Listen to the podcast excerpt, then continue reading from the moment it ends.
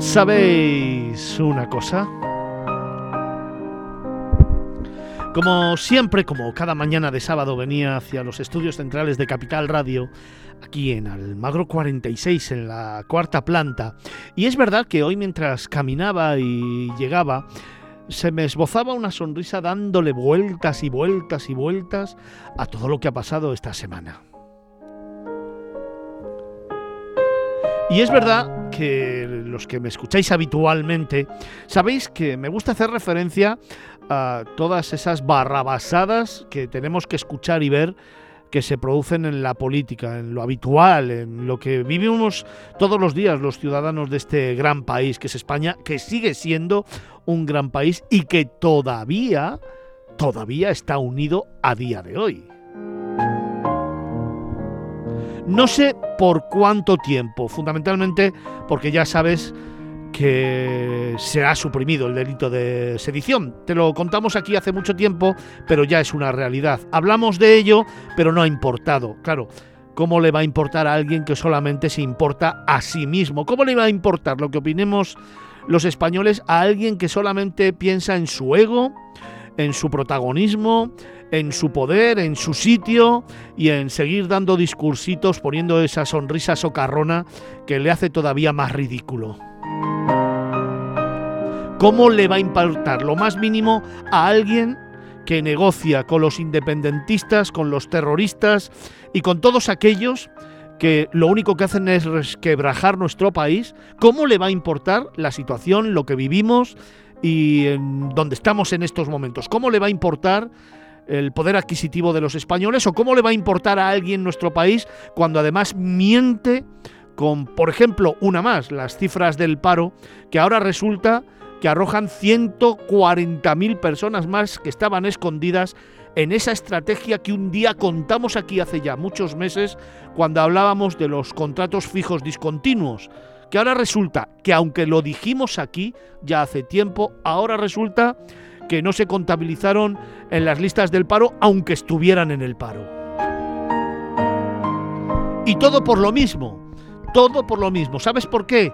Porque sí es sí, es decir, porque sí él quiere seguir estando en la poltrona, porque él sí que quiere estar en el poder, porque él le importa muy poco lo que pensemos, lo que pasa y hacia dónde vayamos. Lo único que le importa es, como te decía, sí mismo y además te voy a contar un pequeño secreto.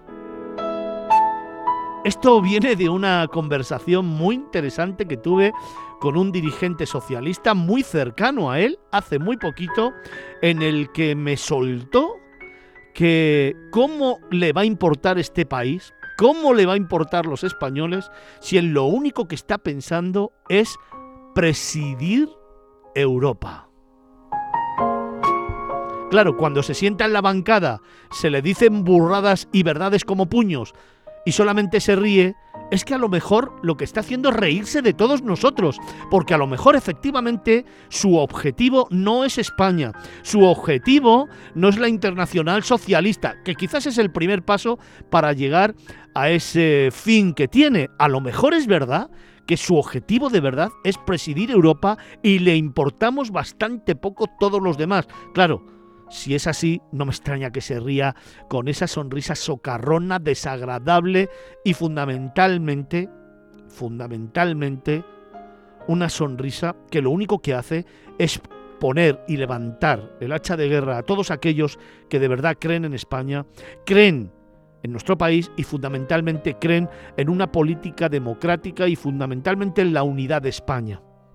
Qué lástima tener que seguir viendo las eh, imágenes que estamos viendo cada día en el Congreso. Qué lástima lanzar cortinas de humo para que no se hable de la sedición, para que no se hable de la ley del sí o sí que nuestra querida Montero debería haber cogido, derogado o cambiado radicalmente o haber dimitido.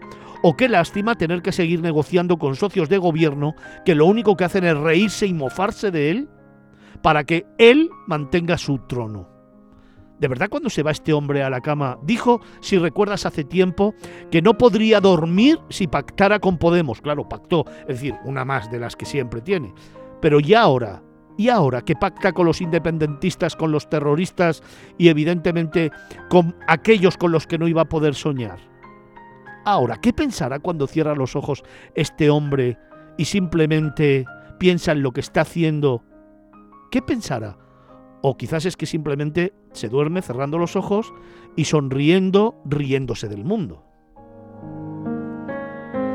Y mientras tanto, y mientras tanto, el sábado pasado tuvimos un acto maravilloso, la cena de aniversario del 50 aniversario de la Asociación Española de Directores de Hotel, el 50 aniversario de una asociación que lucha por la defensa de los derechos de los hoteleros, por crear bolsa de trabajo, por defender este colectivo, por formarles, por darles todo el soporte necesario para que se ilustren en nuevas tecnologías, para enseñarles el orgullo de pertenencia a la profesión del sector turístico.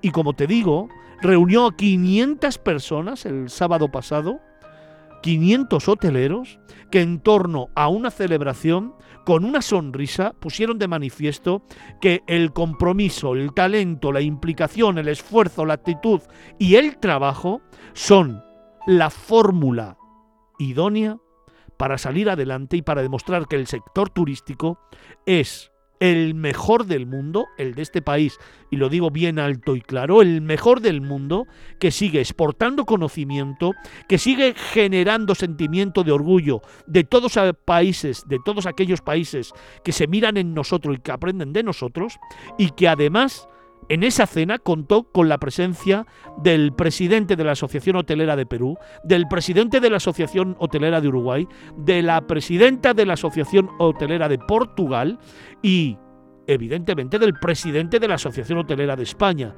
Los cuatro haciendo frente común, demostraron que unidos son más fuertes, que unidos se puede llegar a cotas increíbles, que unidos se puede tener un ámbito de colaboración en el que poner encima de la mesa el conocimiento y la experiencia para que todos podamos aprender los unos de los otros, podamos mejorar y sobre todo podamos crear un sector más fuerte que siga siendo el orgullo de esta profesión y fundamentalmente el orgullo de un país que a pesar de unos cuantos, de verdad, merece la pena.